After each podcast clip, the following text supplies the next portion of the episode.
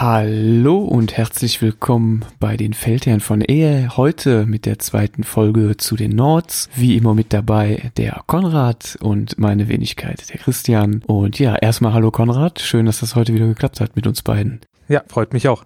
Wie gesagt, wir haben heute vor uns ein bisschen über die Nords zu unterhalten. Schon mal als kleiner ähm, oder als kleine Info vorab. Ähm, das wird jetzt kein Deep Dive, also wir werden jetzt nicht die komplette Fraktion zwei Stunden lang auseinandernehmen, sondern das dient als Einstieg ins Volk. Sehr genau und auch mit Listen werden wir uns dann in einer, sag ich mal, größeren oder längeren Folge beschäftigen. Heute dient das wirklich nochmal so als kleiner Einstieg. Das werden wir auch für jedes Volk machen. Mit den Nords fangen wir unter anderem deswegen an, weil der Konrad das als seine Hauptarmee spielt und sich besonders gut auskennt. Und Konrad, ich würde sagen, bevor wir dann ans Regelwerk oder Listen gehen, ähm, beschäftigen wir uns erstmal kurz mit dem Hintergrund. Gib uns doch mal so einen kleinen Einstieg. Ähm, was sind die Nords? Was macht die so aus? Die Nords sind ein sehr spannendes Volk, auch wenn sie auf den ersten Moment eigentlich eher langweilig wirken, weil es aussieht wie so diese typische Barbaren-Fraktion, die aus dem Norden runterkommt, einen Raid macht, ja, Schätze plündert und wieder nach Hause geht. Und ähm, sieht erstmal soweit sehr standardmäßig aus, werden aber dann sehr spannend, wenn man dann Figuren so anguckt und auch feststellt, okay, da sind jetzt irgendwie auch Riesen mit dabei und es gibt da auch so nordische Mythologiewesen, also sowas wie Trolle und ja, so Stalker sind so, so Elfen-ähnliche, äh, ja, Menschen oder ist nicht so richtig geklärt, was das eigentlich sind. Dann fragt man sich, okay, wo kommen die denn her? Und wenn man dann so langsam anfängt einzutauchen in diese Geschichte, stellt man dann sehr schnell fest, dass es dann doch sehr komplex ist, dass offensichtlich Ragnarok, also diese nordische Weltuntergangsmythologie, schon hinter uns liegt. Das heißt also, wir sind hier post-Ragnarok und die Welt ist für die Nords eigentlich schon einmal zerbrochen und jetzt leben sie eigentlich so ein bisschen in den Trümmern. Das heißt, was ist da passiert? Es gab früher eine Götterfraktion, die auch im Norden gewohnt hat. Die haben auf dem Weltenbaum Yggdrasil gelebt. Das heißt also, alles, was man so im nordischen Kanon so kennt, ist da, fällt da so als Name, sowas wie Odin, Heimdall, Loki, also all diese, diese Figuren gab es da mal. Und sie haben auch tatsächlich Krieger, die kurz vorm Tod waren, sind sie aus dem Himmel herabgestiegen, um sie einzusammeln und in ihre goldenen Hallen zu holen. Als dann Ragnarok passiert ist, es gibt da aktuelle Andeutungen, aber das will ich jetzt noch gar nicht weiter verraten, dann stellt man dann fest, Ragnarok über die Nords gekommen und Loki, der Verräter, hat dann Heimdall niedergestreckt, bevor der äh, diese dann in die Schlacht führen konnte. Dadurch ähm, Yggdrasil zerstört wurde, Odin und das ganze andere Göttergeschlecht geworfen und vernichtet wurde und man weiß heute eigentlich nicht so richtig mehr, was passiert ist dann, weil danach kam die Jotna, also das sind die Riesenfraktionen, die man auch da sieht, sind dann über die Menschen einhergefallen und haben die quasi versklavt. Dann ein paar hundert Jahre später sind äh, diese diese auserkorenen Krieger sind wieder auferwacht. Dann gab es einen Rückeroberungskampf, wo dann diese sagen wir, Übermenschen oder Überkrieger ähm, die Jotna wieder zurückgeworfen haben und äh, dadurch den, den Menschen wieder einen Platz im Norden gesichert haben. Das ist so die, Zusammenfassung. Da gibt's jetzt auch schon einige schöne spekulative Sachen. Wird so ein bisschen spekuliert, dass zum Beispiel Yggdrasil eigentlich ein Spire-Turm war. Da ist jetzt aber auch unklar, was das für welche waren. Dass ähm, sehr viele von diesen aufgewachten Kriegern, das ist sowas wie der Blooded zum Beispiel, ist einer dieser Überkrieger. Und ähm, die sind aufgewacht und die haben halt ganz viele so Anschlüsse und das sieht so genmanipuliert aus. Was auf eine eine Fraktion in eher hindeuten lässt, äh, die bei sehr vielen Völkern irgendwie ihre Finger mit dem Spiel hat, nämlich den Spire. Plus wie genau und was da genau passiert ist, das ist leider noch im Unklaren. Daher aus meiner Sicht sehr spannender Background. Also da gab es eine gewisse Einflussnahme, da kann man sich wohl ziemlich sicher sein, in welche Art. Das wird sicherlich dann in, in der äh, Story noch weiter ausgestaltet werden. Ja, sehr schön. Wo wir dann jetzt so ein bisschen den Hintergrund haben, würde ich gerne zur Spielweise kommen. Ich meine, gut, Wikinger, da hat man ja schon ein bestimmtes Bild vor Auge. Sehr wild, sehr nahkampforientiert, ähm, auch sehr aggressiv. Würdest du denn tatsächlich auch so die Nords als eine eher aggressive und, und angriffsfreudige Fraktion beschreiben? Ist das auch so der Stil, den du spielst oder haben die vielleicht noch deutlich mehr in petto?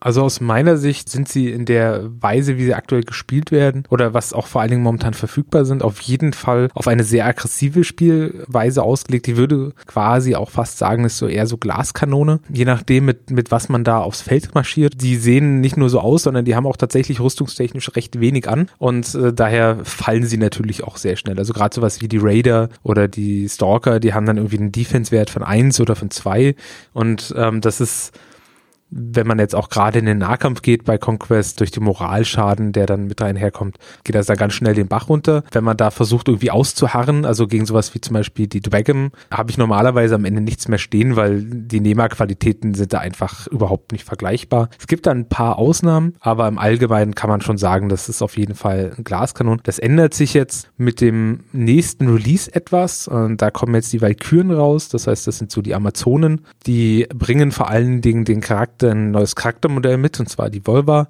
Und die hat die Fähigkeit zu heilen, was ähm, auf einmal so einer Fraktion auch eine neue Spielweise ermöglicht, worauf ich mich dann auch sehr freue. Okay, cool. Also ich habe bis jetzt tatsächlich auch den Eindruck gewonnen, ähm, ich habe noch nicht so viele Spiele gegen Nords gehabt, aber die kommen mir auch eher sehr offensiv vor. Schnell ähm, drauf, Frühpunkte sichern, sehr gute äh, Qualitäten im Angriff, aber wie du schon sagst, so einstecken ja, hält sich in Grenzen. Ich meine, mit Trollen und Chosen, Boat Chosen hat man ja auch so ein bisschen, zumindest mit mehr HP was im Rücken, aber wirklich viel wegstecken können die dann auch nicht.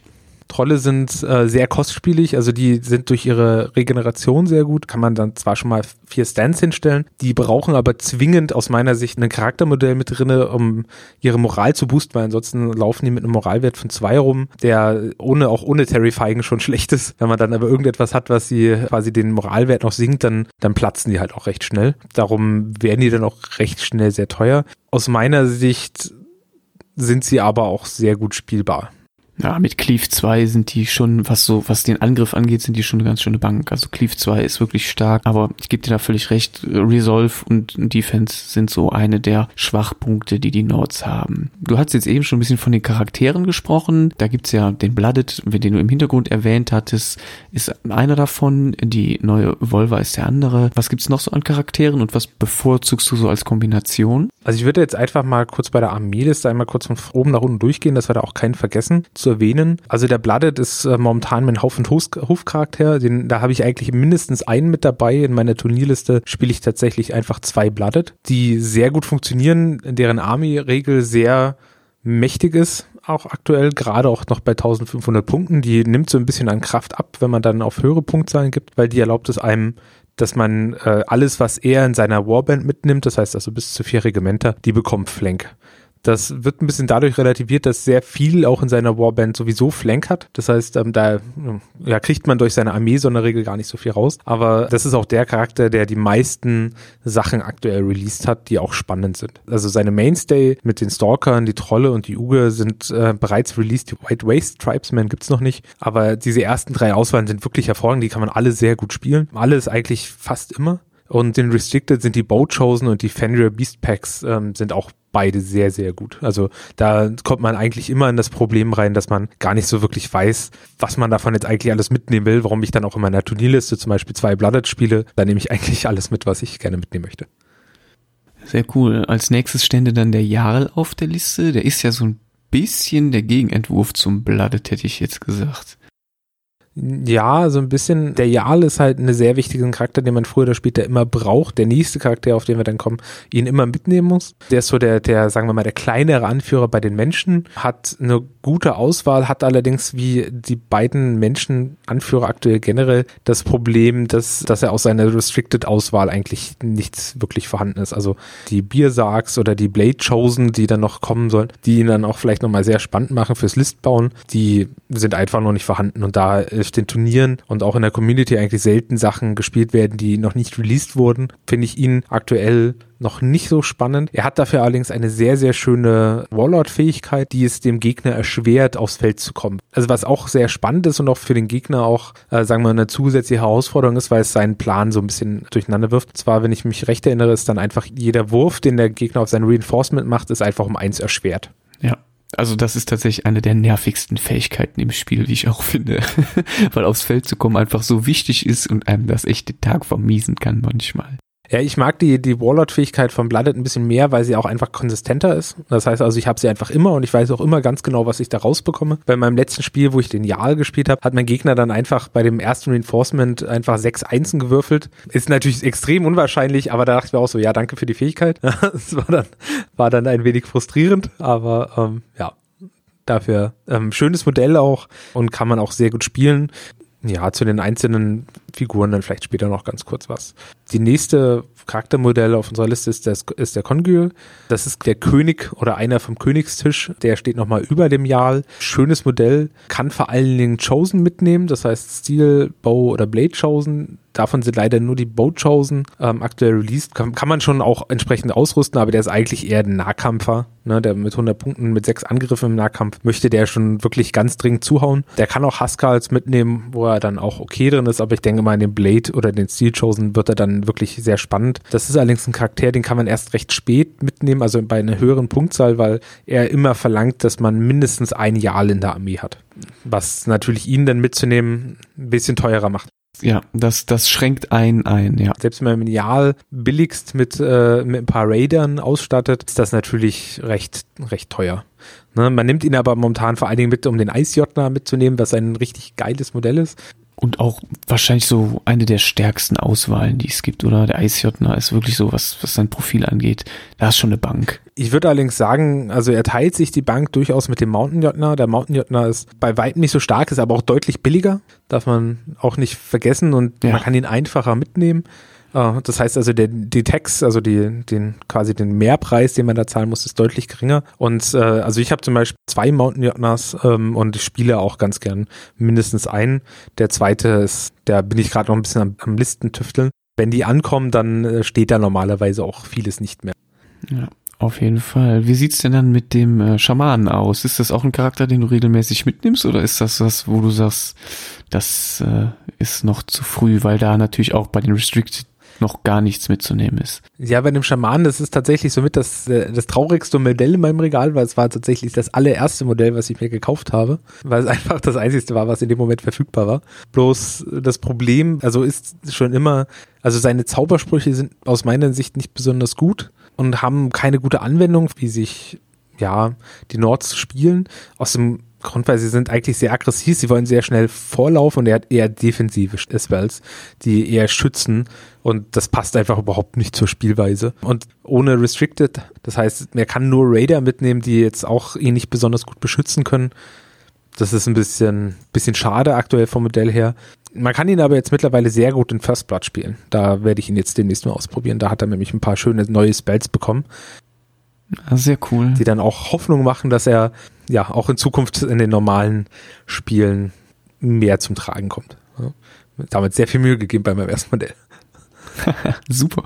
Dann kommen wir zum nächsten, die frisch releaste Volva, die ja dann auch die Valkyren mitbringt. Das ist, glaube ich, auch der einzige Charakter, der die mitnehmen kann, richtig? Genau. Genau. Der ist auch genau deswegen spannend, ähm, hat ein paar durchaus spannende Spells, die sie mitnehmen kann. Mit am spannendsten ist wahrscheinlich Fruit of the Golden Tree, dass sie einfach Heilung verpasst. Die Valkyren, die sie auch mitnehmen kann, sind auch sehr gut. Also ich werde mir davon auf jeden Fall ein Regiment mal hinstellen. Ich denke mal, dass man so ein Regiment mit ihr spielt. Ich weiß nicht, ob man mehr Valkyren groß spielen wird. Das wird sich zeigen, aber Sie haben auf jeden Fall eine gute Statline und auch gerade durch die, die Heilung sind sie natürlich dann sehr robust und das ist auf jeden Fall ein gutes Schiff, um die Volva dann vorne an die Frontlinie zu transportieren. Die Restricted sind Raiders und Huskals und sind aus meiner Sicht einfach jetzt nicht weiter erwähnenswert. Vielleicht wird das auch nochmal geändert. Ja, ich denke auch. Der Schamane hatte früher nur Raider als Auswahl, der hatte gar keine Restricted. Da haben sie jetzt auch schon mal was nachgezogen, dass er da auch mal vielleicht was Spannendes bekommt. Bin ich gespannt, was da noch kommt. So, dann haben wir noch einen letzten Charakter, den man noch so gar nicht richtig kennt. White Waste Shaman ist auch noch gar nicht released, hat man auch noch nichts, glaube ich, von gehört. Kannst du da kurz ein bisschen uns Insight geben? Ja, der White Waste Shaman, der wird wahrscheinlich jetzt auch bald released. In der letzten Happy Hour von Conquest wurden jetzt also so Andeutungen gezeigt, wie der Sea Jotner, also der letzte der, der drei Riesenarten aussehen soll, so mal als Konzeptzeichnung. Das heißt, der steht dann wahrscheinlich dann auch bald am Horizont. Der White Waste Shaman ist darauf spezialisiert, diese Jotnas anzutreiben. Das heißt, er kann Bestien enragen, ja, die, die anstacheln und äh, dass die noch, noch besser zuhauen können. Und der kann auch dominaten, das heißt, er kann gegen feindliche Einheiten gut agieren. Ja, spannend. Nimmt vor allen Dingen White Waste Tribesman mit bin mal gespannt, auch wie sich das Ganze dann in den zukünftigen Spielen dann auch ausspielen wird. Jetzt, wo wir auch immer mehr von den großen Monstern auf dem Feld haben, wird er dann vielleicht auch bald seine Berechtigung finden. Sowas, wenn man heutzutage mit einem Apex hantieren muss, mit einer Fallen Divinity und mit einem, mit einem Drachen von den Dwagam, dann wird er dann auch durchaus spannend. Ja, auf jeden Fall. Ich glaube auch, dass je mehr released wird und je weiter sich die, die einzelnen Völker entwickeln, desto interessanter wird das, weil sich dann auch immer mehr neue Kombinationen ergeben.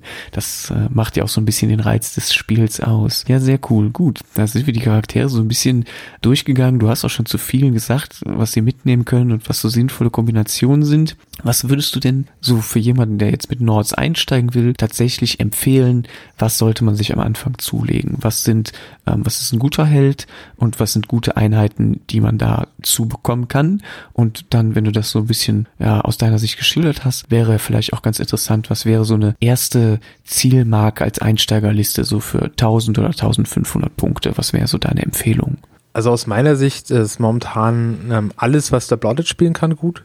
Also grundsätzlich muss man erstmal sagen, man kann alles spielen. Die, die Raider sind, äh, funktionieren, die Huskals funktionieren. Das ist erstmal schon mal sehr positiv. Wie gesagt, bis auf den Schamanen, den kann man sich ein bisschen sparen, aber alle anderen Sachen funktionieren erstmal gut. Wenn man jetzt sagen möchte, okay, ich möchte jetzt eher so ein bisschen Richtung stärkere Listen schielen oder ich brauche ein bisschen konsistent, möchte ein bisschen was ausprobieren, das ist wie gesagt der Blooded, alles, was der spielen kann, also Trolle, Stalker, Boatchosen und Fenrir Beasts, das sind alles gute, gute Einheitenauswahlen, mit denen man auch sehr viel rumexperimentieren kann und auch sehr spannende Schlachten schlagen kann. Auch nicht die Uge vergessen, die sehen auf den ersten Blick gar nicht so mächtig aus, aber die ähm, benutze ich zum Beispiel mal so in Dreierkonstellationen. Die sind top, um sich auf Missionsziel zu hocken, weil da geht auch keiner mal kurz gerne hin. Wenn alles gut geht, solltet ihr jetzt auch in den Show Notes eine kleine Armeeliste finden, die ich Einstieg äh, Nords getauft habe oder Einstieg 1500 Punkte. Da habe ich ich mir mal eine Liste zusammengeklickt, was ich so heute jemanden an die Hand geben würde, wo ich sagen würde, guck mal, hiermit, damit kannst du erstmal ein bisschen Spaß haben und das Ganze auch, sagen wir mal, mit einem finanziellen Background auch so ein bisschen betrachte. Das eine sind auf jeden Fall die, die, die Singleplayer-Starterbox, die ist einfach vom, vom Preis-Leistung sehr gut und fast alles, was da drin ist, wird man früher oder später sehr gut gebrauchen können. Also zum einen die Uger kann man sehr gut gebrauchen, die funktionieren eigentlich immer gut. Die Huskals funktionieren aus meiner Sicht auch sehr gut. Da muss man bloß mit den, mit den Upgrades, wartet man dann eigentlich erstmal eher, bis man einen größeren Block spielt, ansonsten lohnen sich da die Upgrades nicht so richtig. Und die Raider funktionieren auch gut. Und das erweitert man dann nochmal mit einem Blooded. Ja, wie gesagt, ein sehr gutes äh, Line-Up mitbringt. Das heißt, dann bringt man nochmal ein bisschen, noch ein paar Trolle da mit rein für die Stabilität. Nochmal Stalker und Boatchosen. Boatchosen bitte die äh, Plastikversion kaufen, die jetzt dann bald kommt, nicht die alte teure Resin-Variante. Die funktionieren dann noch ähm, hervorragend.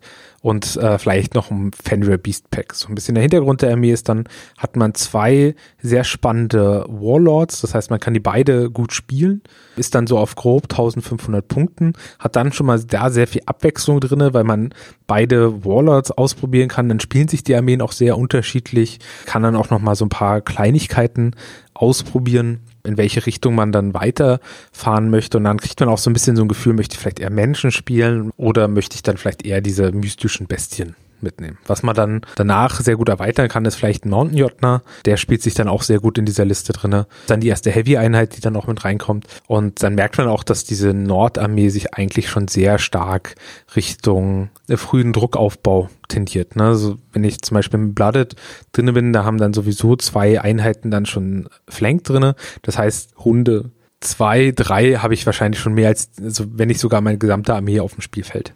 Und da müssen dann viele andere Armeen dann auch schon mal schlucken.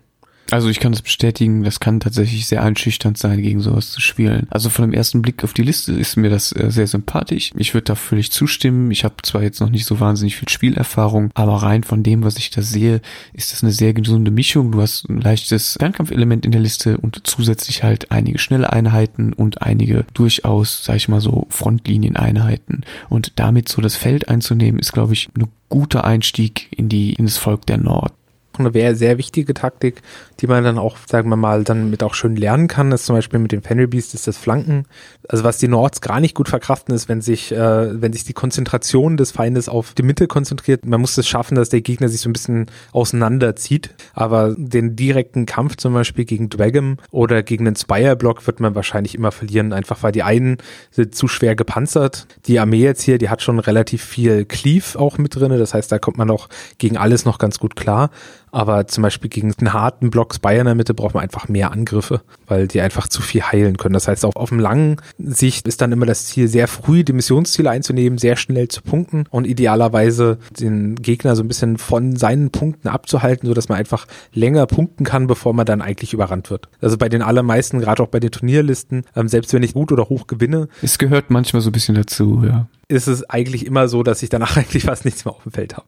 Ja, weil ähm, Gut, also ich habe auf jeden Fall einen sehr guten Eindruck von den Nords bekommen. Ich finde, da war jetzt wirklich das Wichtigste mit dabei, wie am Anfang gesagt. Das soll jetzt wirklich mal so zum Überblick dienen. Das werden wir für jedes Volk machen, weil wir uns ja auch viel an Neueinsteiger richten wollen. Und dann für die ganzen erfahrenen Feldherren werden wir dann nochmal sehr viel tiefer in die einzelnen Völker einsteigen und dann auch so Abwägungen treffen, welche Einheitenkombinationen stark sind, was so gute Kombinationen auch äh, in größeren Listen sind, die dann so auf diese 2000 Punkte Turniergröße gehen. Und zum Einstieg finde ich aber, ist das sehr hilfreich. Mir hilft das immer sehr, wenn ich in ein neues System komme und schon mal so eine erste kleine Liste sehe. Das ist tatsächlich gut. Und ja, wenn euch die Nodes interessieren, dann findet ihr hier alles, was ihr braucht. Und ja, Konrad, dann würde ich dir zu den Nodes das letzte Wort überlassen. Warum Nords deine Empfehlung?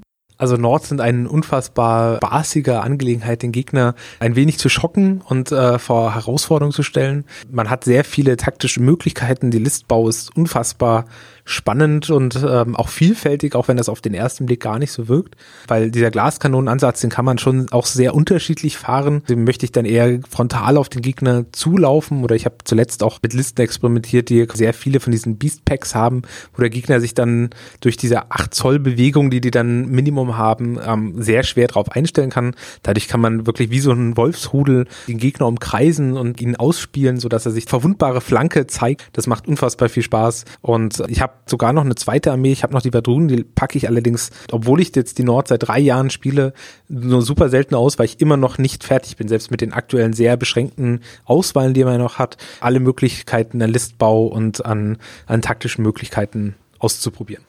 Also da gibt's auf jeden Fall sehr viele spannende Sachen. Wunderbar. Dann vielen Dank, Konrad. Ich hoffe, ihr hattet alle einen guten Eindruck jetzt von den Nords. Und äh, wenn sie euch interessieren, startet gerne rein, guckt euch den Army-Bilder an, guckt euch an, was es gibt. Wir sind dann beim nächsten Mal mit dem nächsten Volk am Start bei den Feldherren von Ehe. Und ich wünsche euch noch einen wunderschönen Tag oder Abend oder Nacht, was auch immer auch noch auf euch zukommt. Und Konrad, dir nochmal vielen Dank. Und wir machen das dann zusammen beim nächsten Mal genauso weiter. Ciao.